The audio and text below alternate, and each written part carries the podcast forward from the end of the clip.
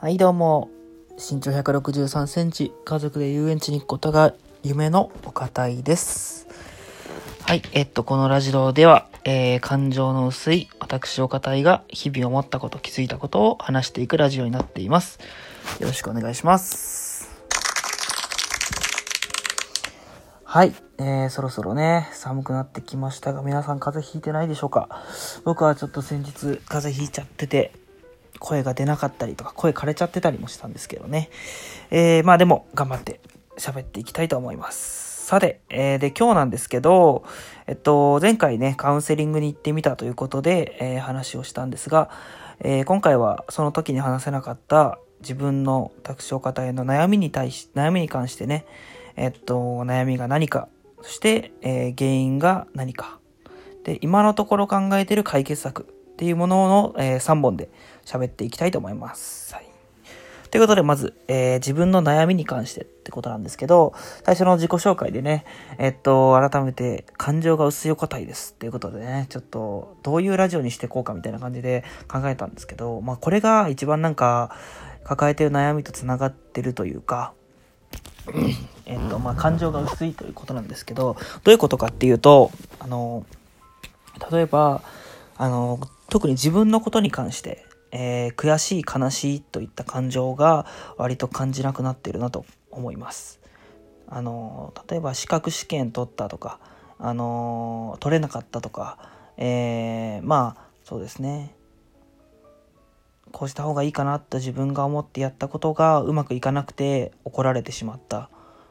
で、えっ、と、単純に、あの、なんか、なんでそんなこともできないのっていうようなちょっとひどい言い方を、なんか、バイト先とかだったりでされたりとか、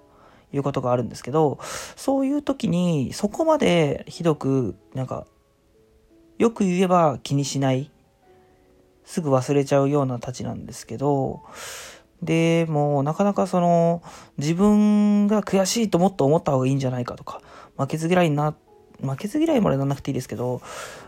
もうちょっと、前だったらもうちょっと熱いく思ってた感情がそこまで感じなくなってるなって思います。なので、そうですね。あの、例えばこの先、どんどんどんどんこういう感情がなくなっていってしまって、あの、身の回りの家族とかに、あの、不幸なことがあった時に、葬式でとかで全然泣けなくなっちゃうんじゃないかと思って、それって、まあ正常なのかなってちょっと思いまして、あのーそうですね。なんかだ、悲しい時に悲しいと思えて、嬉しい時に嬉しいと思えるっていう、その、素直な感情を出せるっていうのが、やっぱ人間らしさというか、人間であることのなんか証明ではないですけど、なのかなって個人的には思ってたので、なんかその感情を感じれない人って、なんかそれって人間らしくなくて、なんかまるで AI みたいだなって思ったので、前回、ね、それを踏まえて、それを踏まえてるか、それもあったので、かあのカウンセリングに行ってみて、えー、りしたんですけど、で、主な次、ちょっと原因について話していきたいんですけど、原因は3つあって、1つ目が家庭環境、2つ目が、えっ、と、憧れ、3つ目が、えー慣れということなんですけど、まず1個ずつ説明していきたいんですけど、家庭環境に関してなんですけど、あのーこの感情が薄い人っていうので、あのねちょっとネットで調べてみたら、あのすごくそれが行き過ぎてしまうと、スキゾイドっていう名前があるみたいです。スキゾイドっていうのは、あのまあ、一つの性格みたいなんですけど、とにかく感情の薄れとかが、あの、すごくて、喜怒哀楽が全然感じれないとか、ましてや、ましてとか、それが行き過ぎると、なんか痛みとか、そういうことに関しても、感情がどんどんどんどん薄くなっていってしまうっていう性格みたいです。で、僕が別にそれに当てはまってるっていうわけではないんですけど、ど普通どっちかっていうとそっち側に近いのかなっていうので、調べてみたときに、それの中の原因の一つに家庭環境っていうのがあったんですね。で、えっとまあ、家庭環境で、なんか、よくあるのが、その、そうね、その、スキゾイドの人、スキゾイドになってしまう人の、にある、よくある家庭環境っていうのが、あの、親がすごく厳しかったりして、自分の言いたいこととかがなかなか言えなくなってしまう、家庭内で。なので、それによって感情をどんどんどんどん押し殺して、感情がそもそもなくなってしまう。何かを思って言おうとしても言える場所がないから、どんどんどんどん感情を薄く薄く薄くして生きてきたから、あの、感情すらも持たなくなってしまう。みたいだったんですけど、僕はそういう家庭環境ではなくて、逆に、あの、悩みがあったりしたら、中学校、高校の時とかは、あの、すぐ親に相談できる環境にありました。で、あの、親もすごく論理的で、あの、めちゃめちゃ、なんか、合理的な判断を僕にしてくれる、アドバイスをしてくれるので、僕自身、あの、考えたのは、あの、悩んだ時にすぐ答えが出すぎる環境にいたので、悩んでもその日のうちに親に相談して解決できたみたいな感じの、ね、どんどんどんどんなんか更新され、更新されていくというか悩みを溜めていく時間が溜め込むっていうことが少なかったからこそ、あの自分の中で多分こういう風な悩みがあったらこう考えたらいいんじゃないかっていう公式みたいのができてるのかなって思いました。例えば、なんか、あのすごく性格、性格とか言い方が少しきつめな人、何か失敗した時に、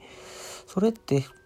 君のなんかなんか言い方自体がちょっとどうしようもないからなんじゃないのみたいな人格否定してくるような人はそういう否定をするような言い方しかできない人なんだって思うようにしようとか。うんそういうみたいになんかすごく自分の中で悩みを解決するためのプロセスがあまりにもできすぎてて自分の中で処理がすごく早くなってしまった。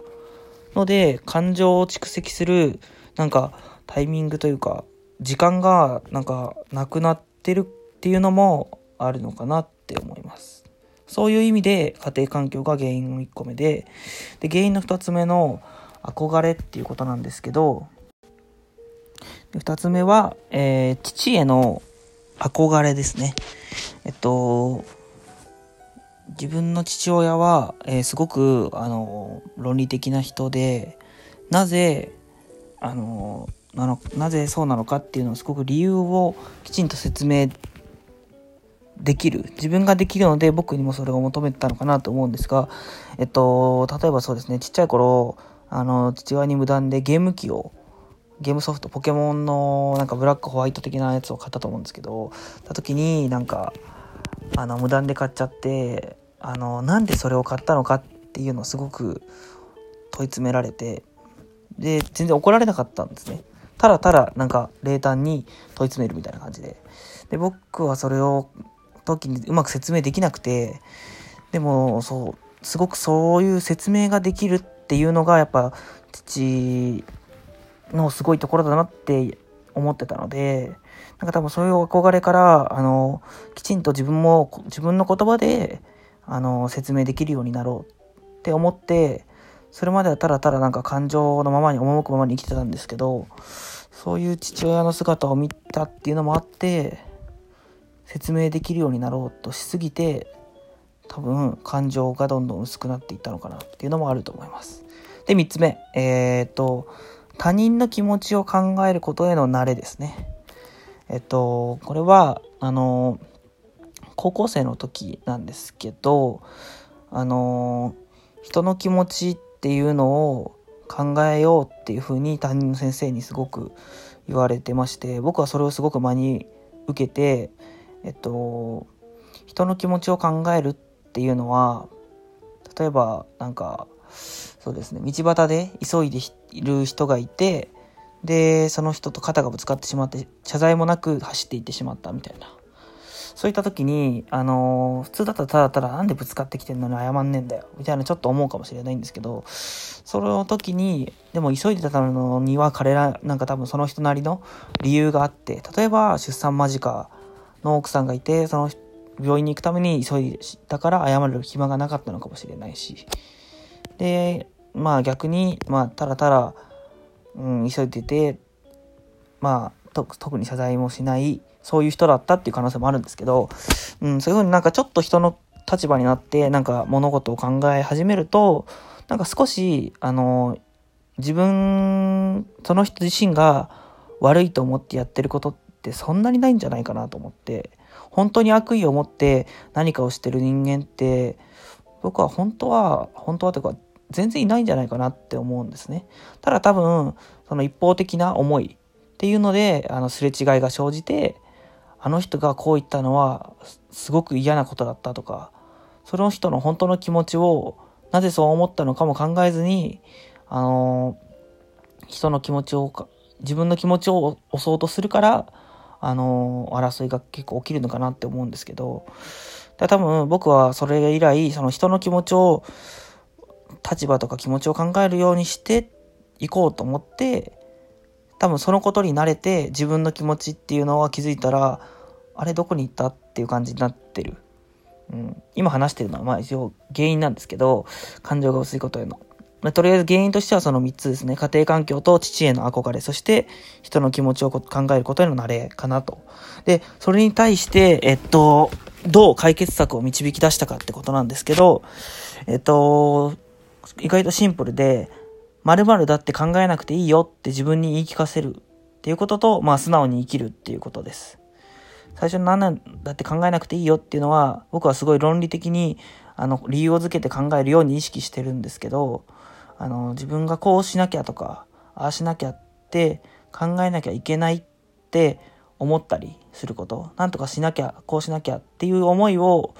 そうじゃなくていいよって一言自分に言い聞かせてあげるのが割と大事かなって思いました。